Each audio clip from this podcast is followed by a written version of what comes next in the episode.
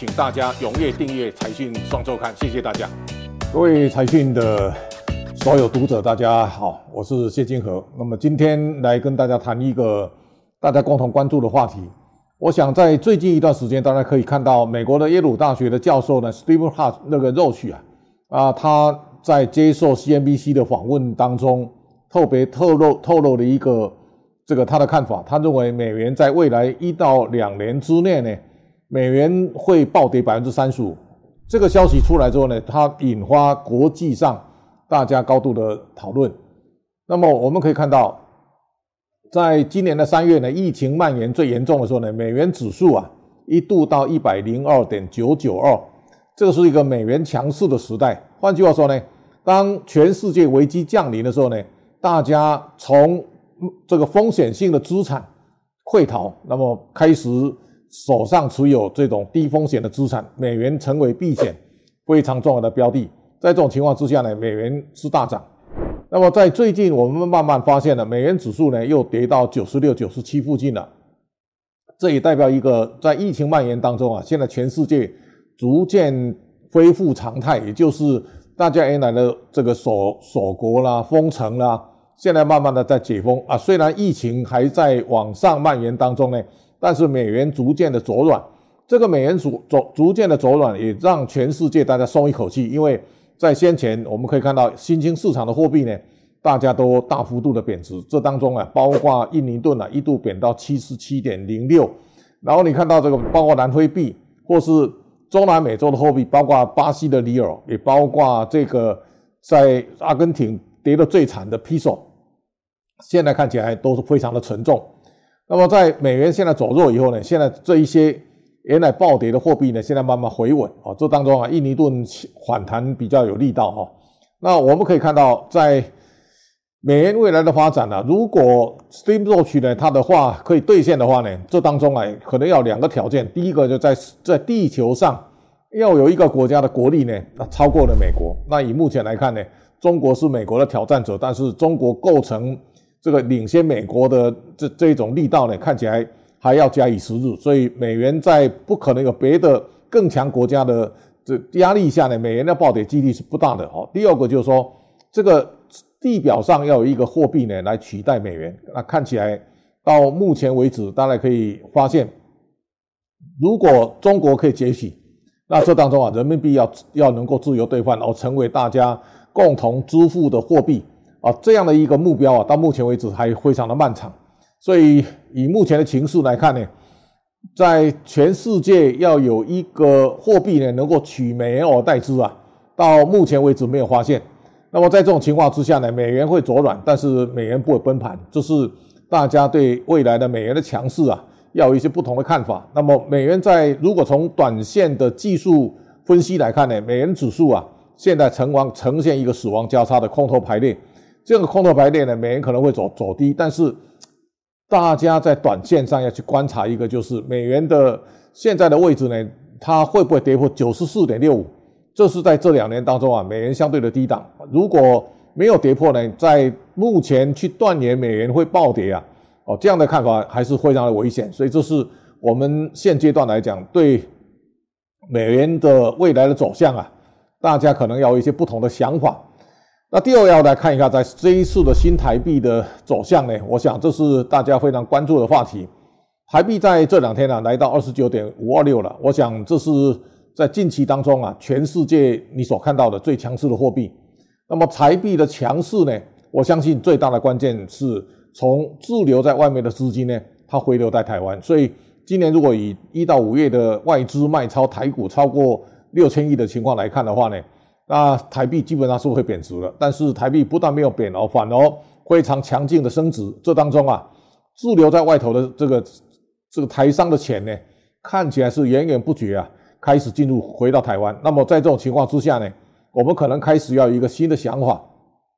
在一九八五年的前后啊，我们看到一个现象：新台币升值所造成的台湾钱淹脚目的一个情势呢。现在会不会重新再复制？这是我们今天来要跟大家来谈的话题。我我记得啊，在一九八四年的时候呢，台湾发生实性金融风暴。那实性风暴呢，造成金融机构的挤兑。那么在当时台湾的人心惶惶，很多人都移民。但是我记得在邱永汉先生呢，他的社论啊，他特别写到，他说台湾哦，不管股市或房市啊，都会在景气不好当中啊，不断的涨升。哦，当时我年纪还轻啊，我就觉得有点不可思议哦。那现在如果回想起来啊，在当时的时空背景当中啊，很重要一个关键是，一九八五年在广场协议之后呢，日本跟美国签了一个广场协议，日元开始走上大幅升值的道路。那么日元升值以后呢，台币就跟着日元走，所以我们新台币当年从四十点六换一美元啊，一路升值到一九九二年的时候，已经到二十五块五毛六了。这是代表台湾在。那个年代当中啊，台币强势升值的年代，在这个升值的一个轨轨道当中，我们可以看到台湾当时所呈现一个荣景，叫做台湾前烟角木，也就是说，台湾前烟角木呢，从烟角木、烟膝盖、烟肚脐一直到烟鼻孔，台湾的股市啊，从六百三十六一路涨到一二六八二，这是我们一生所所见过最大的狂潮。那这个狂潮后来到一九九零年的时候呢？台股从一二六八就崩盘下来了。那一年当中啊，台股跌掉一万点啊。这个时候呢，开始台湾因为房价高、工资高、股价也贵。那么在这种情况之下呢，台台湾的资金大幅度的外流。这个外流以后呢，也奠定台湾三十年的颓势。所以在过去这一段时间呢，大家可以看到台币最高升到二十五块，二十五点五六啊。最差的时候呢，它贬值到三十五块一毛七。也大致上就台币在二十五跟三十五之间呢。它大概走了三将近三十年，那未来我们再观察一个一个新的态势，也就是说，在这个回合当中啊，台商外流三十年之后呢，慢慢资金再度回来啊，这个时候呢，新台币从今年三十点七二呢，先来到二十九点五二六呢，那大家可以想象得到，全世界货币没有像新台币这么强势的。那换句话说呢，新台币开始进入进入到一个升值的轨道。如果以长期的未来的发展的情势来看，台湾这一次。资金可能不会再有大幅外流的情况，所以未来五到十年呢，我想台币很可能进入到另外一个轨一个轨道，这个箱型区间呢，很可能是三十到二十。如果台币从三十块附近呢，慢慢朝着二十块的关卡慢慢往前走的话呢，那大家对台湾的未来，可能在台湾的投资啊，要有一些不同的想法。第一个，大家非常害怕的，台币升值，我们的出口商可能会倒掉大半啊，这个时候大家要有一个。不同的想法，换句话说呢，台湾的产业的升级啊，在这几年已经逐渐在落实了。大家都记得，在过去有很长一段时间啊，大家都非常担心汇率升值会吃掉企业的获利。这当中啊，包括张忠谋董事长曾经出来讲，台币不能升破三十。但是这几年当中，大家慢慢发现了，过去台币只要升破三十块呢，很多出口商啊都会出来喊救命。但是这两年啊，没有看到有台湾的企业呢。大家出来求救命的，那这个主要的关键变化是，台湾的产业它已经逐渐进入到一个高附加价值的时代了。换句话说呢，我们从毛利率大家可以看出一些端倪。在过去一段时间，台湾有很长时间呢，我们企业的毛利率呢大约停留在百分之三到百分之四，现在呢，它慢慢发已经提升到百分之三十到四十。哦，这当中啊，整体来看，台湾 IC 设计的产业呢，它的毛那毛利率已经占上百分之四十，而相关类似大力光这样，它已经来到百分之七十啊，这个都是在全世界制造业的非常难得见到的情况。毛利率如果能占上三十的话呢，我相信对整个台币升值所带来的抵抗力呢会增强很多。在这种情况之下呢，台湾的产业它在一个质变跟量变的过程当中，它对新台币的升值相对来讲，它会带来更大的抵抗力。那第二个大家是要特别知道的，当台币升值所带来的一个资金的效应呢，众多资金回到台湾的时候呢。整个在股市跟房市啊，也会出现一个巨大的波涛。我们大概到目前为止来看，台股到今年为止，我们的表现呢，在亚洲甚至全世界啊，都是出类拔萃的。这当中啊，代表电投市场中小型股的 OTC 呢，它已经上涨百分之五十六点八九。这个情况可以代表什么意思呢？就是外资去卖超台股，而这也造成我们今年的。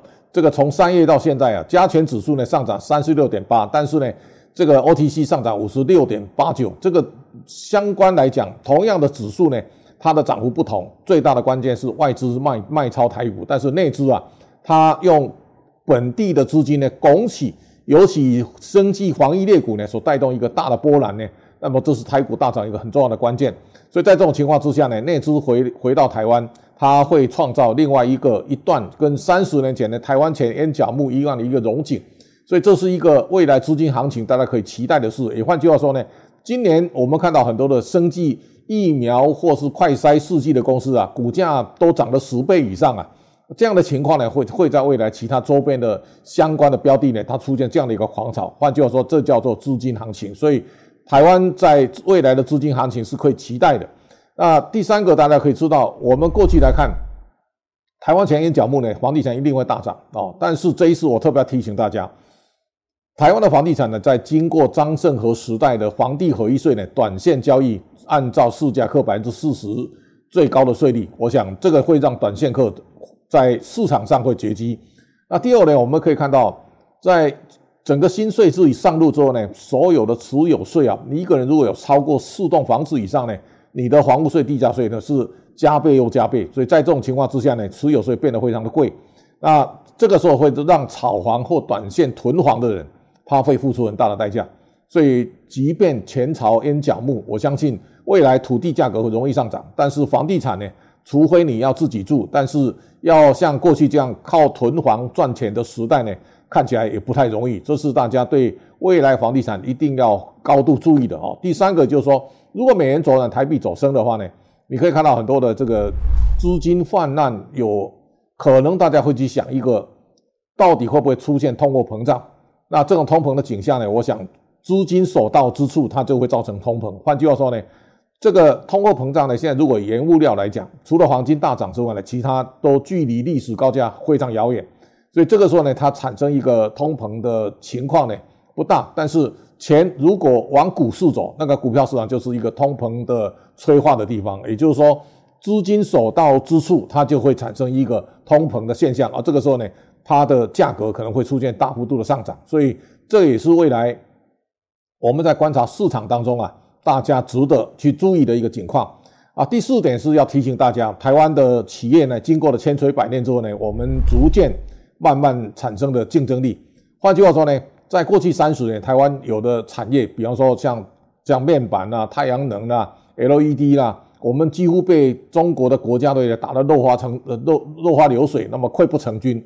在这种情况之下呢，台湾的产业呢，在趋吉避凶当中，大家找到一个新的利基市场哦。这个时候呢，少量多样或是一个关键零组件的生产，我想这是台湾在这个回合当中啊，我们很多产业的蜕变啊，现在找到了一个新的出路。在这种情况之下呢，我想台湾的未来，我们在过去三十年，台湾的人、台湾的钱不断的往中国流那。现在呢，我相信。众多的资金重新班师回朝台在台湾，我相信这是台湾大起一个新的时代的降临。所以，我们面对这种台湾的大时代，希望我们财讯的每一个读者，大家能够好好去珍藏、珍惜来把握。也祝大家在未来的投资的路上，我们能够啊一路大家一起并肩往前走，然后呢，能够逮到机会，能够大家一起赚钱。谢谢大家。